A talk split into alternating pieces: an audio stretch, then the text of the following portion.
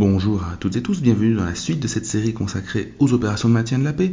Dans cette seconde partie, nous allons tenter de dresser un bilan de ces opérations avant de porter un regard un peu prospectif sur ces dernières et de nous interroger sur leur avenir. Bonne écoute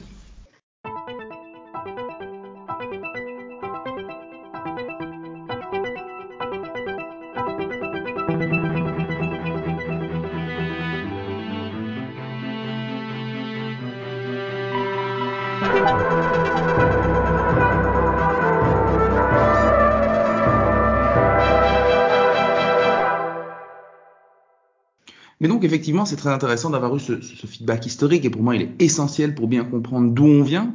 Mais peut-être maintenant, dans un premier temps, tirer un bilan. De toutes ces générations, qu'est-ce qui a marché et surtout, qu'est-ce qui n'a pas marché?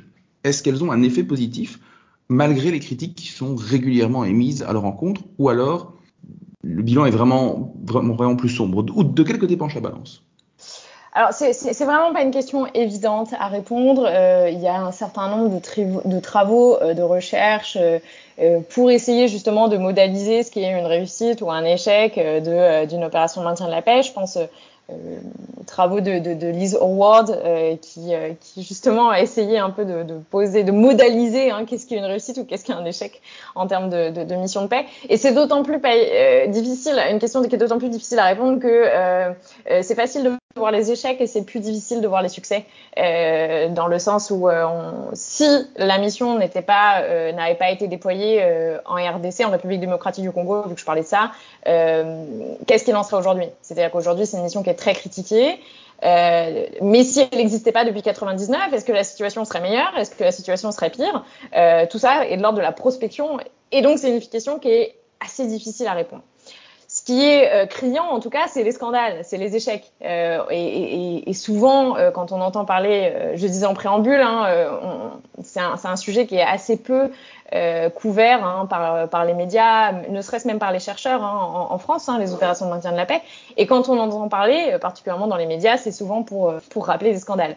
de quel scandale on parle pour le dire, pour les énumérer rapidement alors effectivement, des scandales, il y en a eu, hein, je les minore pas. Hein. Alors il y a évidemment le scandale structurant et systémique des abus sexuels perpétrés par des casques bleus. Alors on a malheureusement euh, quasiment autant d'exemples que de missions euh, encore aujourd'hui déployées. Euh, mais peut-être une des plus emblématiques, c'est celle, ben, j'en reparle encore, de la République démocratique du Congo, la MONUSCO, avec des premiers, des premiers abus sexuels perpétrés dès 2004. et, et depuis, les, les, choses ne sont pas vraiment cessées. Je sais qu'en 2015 encore, il y a 16 cas d'abus sexuels par des casques bleus sur des populations locales qui ont été euh, euh, recensées. Euh, donc voilà, un problème vraiment systémique. À Haïti aussi, on a, on a la même, la même situation. Euh, avec euh, la, la, la, mission, la, la, MINUSTA, qui était, des, qui était déployée depuis 2004 à Haïti. Euh, dès, dès 2006, on avait eu un premier rapport qui montrait que plus de 231 femmes haïtiennes avaient eu des relations sexuelles avec des casques bleus en échange de services ou de biens matériels, des, des, des ordinateurs portables, des téléphones, des chaussures, des vêtements. Donc c'est évidemment absolument scandaleux de, de constater ça. Donc voilà, ce problème vraiment récurrent des, des abus sexuels. On a d'autres scandales. Euh, je pense euh, bah, au scandale, encore une fois, à Haïti. Euh, la question du choléra. Euh, en 2010, donc Haïti a été victime d'un séisme. Et donc il y avait une mission euh, onusienne déployée sur place qui donc a, a, vite été renforcée pour faire face à cette situation humanitaire désastreuse et euh, notamment des casques bleus népalais ont été euh, envoyés. Euh, au Népal, il y avait une épidémie du choléra extrêmement développée et un ou plusieurs casques bleus népalais ont importé le choléra à Haïti en 2010 dans un contexte humanitaire qui était déjà absolument désastreux. et donc ça, voilà, ça, a été un scandale supplémentaire contre contre l'ONU. Donc des scandales, on en a, c'est évident. Des, euh, échecs aussi, on en a. On citait euh, la, Somalie, on citait, euh, on citait le Rwanda, qui sont peut-être les, les plus criants. Euh, et puis aujourd'hui, on peut peut-être aussi citer euh, la MINUSMA, le Mali. Est-ce que c'est pas un nouveau cas d'échec assez assez symptomatique et que je, je, le rappelle, hein, ici le contexte c'est que l'État, euh, les, les, les, autorités en tout cas euh, euh, maliennes ont demandé le retrait de la MINUSMA. Donc qui dit demande de retrait dit qu'ils retirent de fait leur consentement. Oui. Exactement. Et donc, euh, l'ONU n'a pas d'autre solution que, euh, que de retirer la MINUSMA. Et d'ailleurs, c'est un retrait qui a été acté par le Conseil de sécurité. Euh, donc voilà, autre cas d'échec. Et dernier cas d'échec, peut-être, euh, et j'arrête là, encore une fois, Haïti. Euh, dans le sens où on a une mission qui est, qui est de très longue durée également à Haïti. Hein, et cette mission finit par être retirée en 2019. Et l'année dernière, euh, la situation politique euh, redevient absolument catastrophique avec un nouveau coup d'État. Euh, donc en fait, on se dit, euh, on peut se demander à quoi a servi la présence de l'ONU pendant 20-30 ans sur le territoire haïtien si euh, 3-4 ans après euh, le retrait de la mission, finalement, la situation politique rééclate. ça veut dire que cette fameuse paix positive, hein, cette éradication profonde des causes de violence, n'a pas été effective. En fait, ça pose une question plus générale, qui est dans quelle mesure les échecs des opérations de maintien de la paix sont imputables au contexte local, régional, voire global, géopolitique, ou dans quelle mesure est-ce que c'est le design même et la conception même de ces opérations qui expliquent leur échec? Je pense que c'est un peu des deux.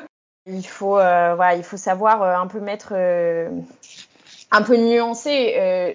Il faut absolument garder à l'esprit que les opérations de maintien de la paix sont dépendantes du, système international et de la configuration des puissances du système international à un moment donné. Euh, donc, globalement, si euh, le système international est fracturé, euh, ça va impacter de manière négative la conduite des opérations de maintien de la paix. Donc, il y a une, conjonction des deux en réalité. Hein. C'est à la fois un contexte local et un contexte multilatéral qui fait que on arrive à des situations d'échec comme aujourd'hui au Mali. Je pense que c'est un bon exemple pour, pour prouver que c'est vraiment les deux qui rentrent en jeu. pourquoi? Parce que au niveau, bon, pas rentrer dans le détail euh, du, euh, du, contexte local, mais bon, on, la situation sécuritaire ne s'est absolument pas améliorée. Euh, Peut-être quelques groupes terroristes ont été un peu repoussés euh, par la, les, les, forces Barkhane, mais c'est absolument pas le mandat de la MINUSMA, hein, attention, que d'aller lutter contre le terrorisme. Hein, euh, mais en tout cas, une situation sécuritaire qui ne s'est pas améliorée en plus de dix ans d'intervention, que ce soit d'intervention militaire de la France ou de, de, déploiement d'une opération de maintien de la paix onusienne. Euh, un contexte politique qui est toujours aussi euh, fluctuant, avec des coups d'État à répétition, euh, un contexte humanitaire qui ne s'améliore pas. Hum, donc vraiment, euh, au niveau local, rien été vraiment propice à la bonne réalisation de la, MINUSMA. Et en même temps, au niveau international, on est aussi dans un contexte où il y a des dissensions entre la Russie et les États-Unis qui est de plus en plus criante et qui aujourd'hui est à son apogée. Euh, la Russie a un intérêt à, mettre un pied euh, dans, cette région euh, d'Afrique et elle le fait par l'envoi des mercenaires de Wagner, ce qui détériore d'autant plus la situation sécuritaire. Donc c'est un espèce de grand embroglio où, pour, le dire de manière très, schématique et rapide, se superposent des jeux de puissance internationales et des fracturations locales sur ce terrain-là malien et qui fait qu'aujourd'hui, on est arrivé à cette situation d'impasse totale. Oui, on peut même plus fondamentalement se demander si, tu évoquais la durée de 10 ans, mais dans quelle mesure est-ce que créer une paix, les conditions d'une paix durable en 10 ans, c'est faisable? Euh, Changer une société du tout au tout avec des moyens très limités, est-ce que c'est seulement envisageable avec un contingent finalement dérisoire par rapport à l'ampleur de la tâche qu'il lui a signée. Euh, il y a une boutade qui est sortie euh, suite à la débâcle américaine en Afghanistan, c'est de dire mais finalement euh, la seule fois, les, les, deux seuls pays où on a réussi une transformation efficace, transformer une dictature en démocratie, c'est quand les Américains étaient présents plus de 70 ans au Japon et en Allemagne. finalement, bon, c'est évidemment une blague, mais il y a un petit fond de vrai, c'est que euh, le, le, ce sont des processus longs et qui mmh. nécessitent peut-être un encadrement plus corseté en tout cas. Oui, ce sont des processus longs et en même temps, euh, petit élément de nuance, je pense qu'il ne faut pas non plus trop en demander euh, à l'ONU. -hmm. et, et, je pense que c'est aujourd'hui euh, une des raisons des, des, critiques qui sont adressées à l'ONU, c'est cette, ce, ce, ce, ce fossé d'attente entre euh, ce que les populations locales et, euh, les États membres des Nations Unies voudraient d'une opération de maintien de la paix et ce que euh, l'opération peut vraiment offrir eu égard à ses ressources matérielles et humaines? Et, pour le dire encore une fois schématiquement, on attend des opérations de maintien de la paix qu'elles qu'elles transforment justement un pays en 5 à 10 ans.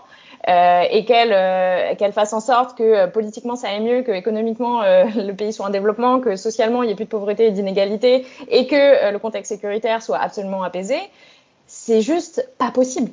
À, vrai dire, hein, c'est, je, vois difficilement comment on peut autant en demander à une opération. Et on, et on arrive à toute la limite de, cette, de, cette de ces opérations de troisième génération, euh, qui sont justement des mandats qui sont beaucoup trop complexes, beaucoup trop diversifiés, et, euh, donc une inefficacité hein, euh, relative de, de l'organisation, euh, en tout cas une impossibilité de mettre en œuvre ces mandats euh, qu'on euh, qu appelle au siège à New York, ils appellent les, les mandats armes de Noël, hein, dans le sens où mhm. euh, on met un peu des petites boules et des guirlandes lumineuses de, de, de, de absolument tout ce qu'on peut mettre sur un même mandat et on envoie et on, de, 10 000, 15 000, 20 000 hommes sur le terrain et en disant il faut il faut faire tout ça et vous avez 10 ans pour le faire. Bon, les renouvellements de mandat c'est pour un an en plus, donc on vous dit on, vous renouvelle un an et donc vous avez euh, tout ça, euh, tout ça à faire. Évidemment, on arrive à la limite de euh, ce que sont aujourd'hui les opérations de maintien de la paix dites multidimensionnelles de troisième génération. Mais alors, in fine, maintenant qu'on a vu toutes les critiques, est-ce qu'il y a quand même des choses qui marchent? Est-ce qu'il y a quand même des opérations qui ont marché? Et si oui, lesquelles? Et surtout, pourquoi en fait? Est-ce qu'il y a des choses qui marchent? Encore une fois, hein, euh, je, reviens à, l'élément de réponse que, j'ai donné un petit peu, plus tôt. Euh, c'est difficile de savoir euh, ce qui est imputable en termes de réussite à une opération de maintien de la paix ou à un contexte général. Moi, je suis toujours convaincue que ce qui marche déjà, c'est que si on envoie une opération de maintien de la paix de l'ONU, c'est que globalement personne d'autre veut y aller. un secrétaire général qui disait de l'ONU qui disait euh, les opérations de maintien de la paix, c'est la dernière station avant l'enfer. C'est un peu ça en réalité. C'est-à-dire que euh, c'est un peu le dernier recours. C'est la, la, dernière chose qu'on peut faire et, et, il faut au moins soulever le fait que si l'ONU n'y allait pas, globalement, personne n'irait dans un certain nombre de conflits. Donc ça déjà c'est une chose à prendre à prendre en compte. Euh, il y a toujours des vies euh, sauvées derrière. Hein. Euh, il faut le rappeler. Hein. Je veux dire l'objectif de ces opérations de maintien de la paix, euh, c'est surtout et avant tout de, sauver des vies. Euh, et ça, c'est évident qu'aujourd'hui sur les 12 opérations qui sont déployées aujourd'hui, j'entends toutes les critiques, hein, mais on va pas me faire dire que aucune vie n'a été sauvée grâce à ces 12 opérations. Ensuite, on, a quelques, euh, quelques éléments, euh, quelques vrais exemples de, euh, réussite. Alors, je ne vais pas, vais pas rentrer trop dans le détail, mais alors, dans une certaine mesure, déjà, on, entend souvent que le, Cambodge a pu être une, une réussite. Alors, je dis, je, mets, je pose un peu euh, des, euh, des, des, limites hein, en disant a pu être parce que c'est une mission qui a aussi été euh, contrariée par, par la mauvaise volonté des, des, des Khmers rouges hein, à réellement désarmer ses troupes et à coopérer avec l'administration la, transitoire provisoire des Nations Unies au Cambodge. On, on peut parler peut-être du Timor oriental pour euh, très rapidement euh, redresser le contexte du Timor oriental, euh, prend son c'est une, une, partie de, de, de, de, de l'île indonésienne qui prend son indépendance pour la première fois en 75 euh, après une domination portugaise de plus de 450 ans. Mais la même année, l'Indonésie envahit de nouveau cette partie de, l'île. Hein, S'ensuit une, une, guerre civile qui fait des dizaines de milliers de, de morts. Oui, plus ou moins complice effectivement des États-Unis qui avaient peur à l'époque d'une contagion communiste. Donc, ah, euh, absolument, absolument. On est toujours dans ce contexte de, de la guerre froide. Euh, et euh, en, en, 2002, euh, finalement, le Timor oriental s'est vu accorder son, son indépendance et a été reconnu aussi aux Nations Unies comme, comme pays indépendant. sur proposition du secrétaire général d'époque Kofi Annan. Euh, et donc on a euh, en, en, 2002, cette même année, le euh, déploiement d'une mission d'appui des Nations Unies au Timor oriental, qui visait en partie à la reconstruction des administrations politiques du, du, pays. Donc ici on est sur un, une opération beaucoup plus politique, à vrai dire, que militaire, hein, dans le sens où lorsque dans le sens où déjà cette mission-là succède à l'administration transitoire des Nations Unies au Timor oriental, hein, qui était déployée, euh, qui était qui était déployée juste à, juste avant et qui a permis cette transition, hein, on va dire, euh, jusqu'en 2002 euh, pour reconstruire les institutions politiques du pays. Et, euh, et, donc aujourd'hui, on est. Euh, alors la mission est toujours déployée euh, parce que malgré tout, 2002, c'était euh, c'était il y a un peu plus de 20 ans et c'est assez récent, à vrai dire, quand il faut réellement reconstruire un pays et retrouver une indépendance. Oui, on revient à ce qu'on disait tout à l'heure sur l'ampleur de la tâche. Qui est exactement. Exactement, mais on peut parler d'une relative euh, réussite dans le sens où euh, finalement la ne serait-ce la situation sécuritaire au Timor oriental est euh, apaisée aujourd'hui, dans le sens où l'Indonésie a accepté l'indépendance de cette partie de l'île et, il n'a pas réessayé depuis 20 ans de d'envahir, ou en tout cas respecte l'intégrité territoriale du, du Timor oriental.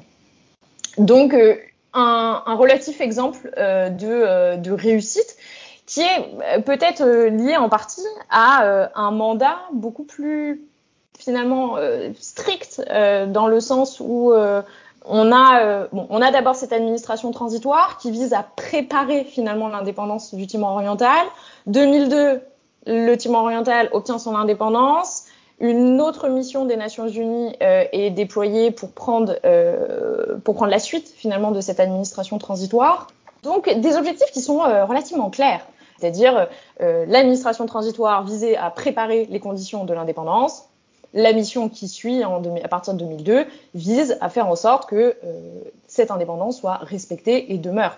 Mais aussi il ne faut pas imputer que au contexte, euh, à, ce qui se passe euh, au sein même du Témoin oriental. Je pense aussi, c'est euh, ce qui compte ici, c'est la bonne la bonne volonté des autres parties au conflit, hein, ici ici l'Indonésie, et puis d'un contexte régional relativement propice finalement à, à, la réussite de cette mission et au, fait que la, situation ne se reparte pas dans des dans, des tensions euh, à l'issue euh, euh, de l'indépendance en 2002. En fait, ce que tu dis ici sur les, sur les deux réussites montre que quelque part ces opérations fonctionnent quand elles ont d'une part un mandat bien défini, délimité et clair, mais il y a quelque chose d'un peu tragique. Et on revient à la citation que tu mentionnais tout à l'heure sur la dernière station avant l'enfer. C'est que d'un côté, dans les situations, c'est guillemets une mission facile, l'Indonésie a reconnu l'indépendance du Timor, et donc il n'y avait plus de belligérance. Euh, mais ceci dit, on peut comprendre dans cet élan d'optimisme du début des années, euh, des années 90 qu'on ait voulu faire du peace enforcement, etc., qu'on ait voulu mettre les mains là où ça tape, là où c'est difficile. Mm-hmm. On peut comprendre aussi le déploiement de, multi, de missions multidimensionnelles comme la MINUSMA euh, avec des mandats pléthoriques, parce qu'on se dit il faut, il faut faire quelque chose, mais d'un autre côté, dans ces situations-là, on sait aussi que c'est bound to fail, comme on dirait en anglais, c'est voué à l'échec quelque part. C'est beaucoup plus difficile d'arriver à faire quelque chose dans ces circonstances, mais en même temps, on, peut, on peut aussi voir et analyser le déploiement d'une opération de maintien de la paix comme la volonté de la communauté internationale, avec tous les guillemets qui s'imposent, de faire quelque chose. Même si finalement ça veut dire que sur place, euh, la mission sera difficile, voire impossible. Absolument, même si tout de même, euh, si, euh, si certaines des grandes puissances, notamment euh, des membres permanents du Conseil de sécurité, euh, n'étaient pas en accord avec le déploiement d'une mission, alors il y a assez peu de chances qu'on voit mmh. effectivement le déploiement d'une mission.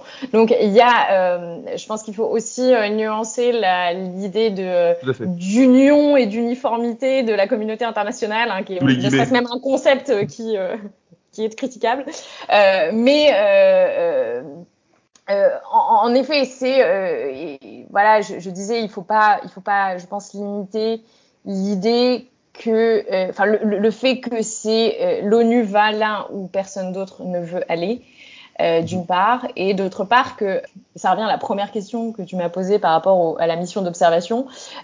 C'est aussi un, un, acte symbolique en fait hein, d'envoyer des soldats, euh, même si euh, euh, voilà, tout un tas de, de, de, limitations peuvent avoir lieu dans, dans la, la, mise en œuvre de leur, de, de leur mandat.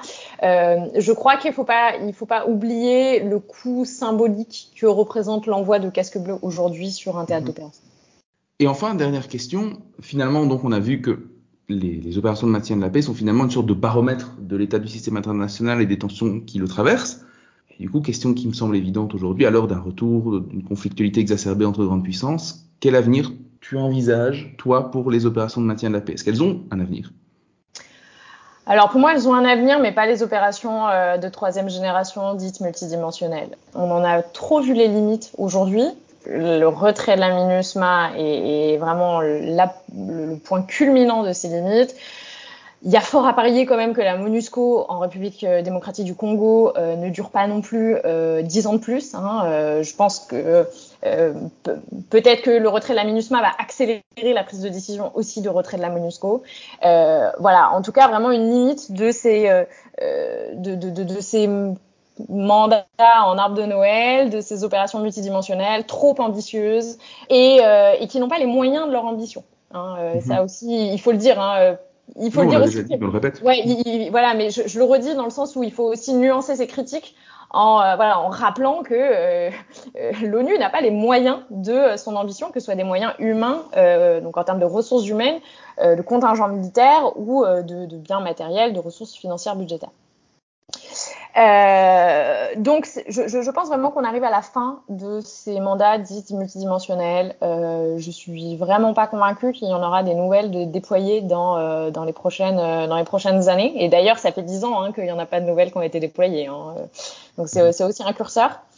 Euh, mais c'est aussi donc c'est lié à un essoufflement d'un modèle d'une part, mais c'est et tu l'as très bien dit aussi euh, lié à un contexte international qui est aujourd'hui celle de la crise du multilatéralisme. Alors je sais que c'est quelque chose qui, qui, est assez récurrent, hein, la crise du multilatéralisme. On entend parler depuis euh, euh, depuis quand même un certain nombre d'années aujourd'hui, mais on arrive quand même à un point assez culminant. Euh, D'autant que euh, on voit toutes les limites d'un système onusien qui repose en matière de paix et de sécurité, qui repose sur le Conseil de sécurité, avec euh, cette euh, question euh, des membres permanents qui sont dotés d'un droit de veto. Et donc aujourd'hui, quand une des grandes puissances comme la Russie est, prise dans des conflits vraiment de, de, grande importance avec le reste des membres permanents, finalement, ce qui se passe, c'est une forme d'inertie et d'un blocage institutionnel. Euh, donc voilà, je pense qu'il y, a différentes choses. C'est à la fois les conditions de, déploiement, de décision de ces opérations, à la fois le modèle en tant que tel, euh, et tout ça est lié à un système international euh, général, s'essouffle. Euh, et donc je suis pas optimiste pour l'avenir des opérations de maintien de la paix dites multidimensionnelles, mais je pense aussi que l'ONU est un formidable lieu, forum de réflexion euh, qui sait réellement s'adapter au contexte international et qui sait évoluer.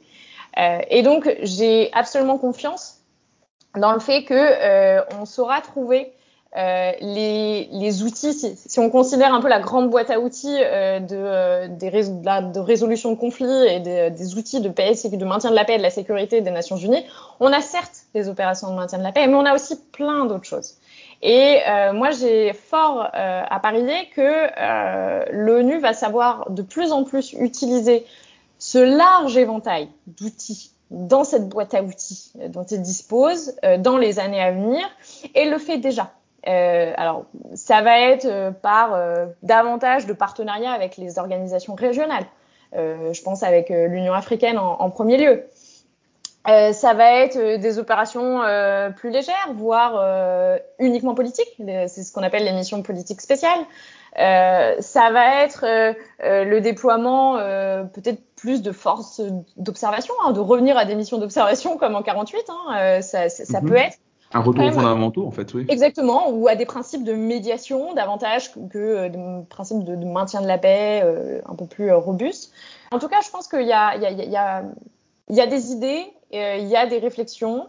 L'ONU est absolument consciente de ses limites. Euh, et, euh, et aujourd'hui, l'organisation réfléchit hein, au futur des opérations de maintien de la paix, réfléchit aussi à un nouvel agenda pour la paix.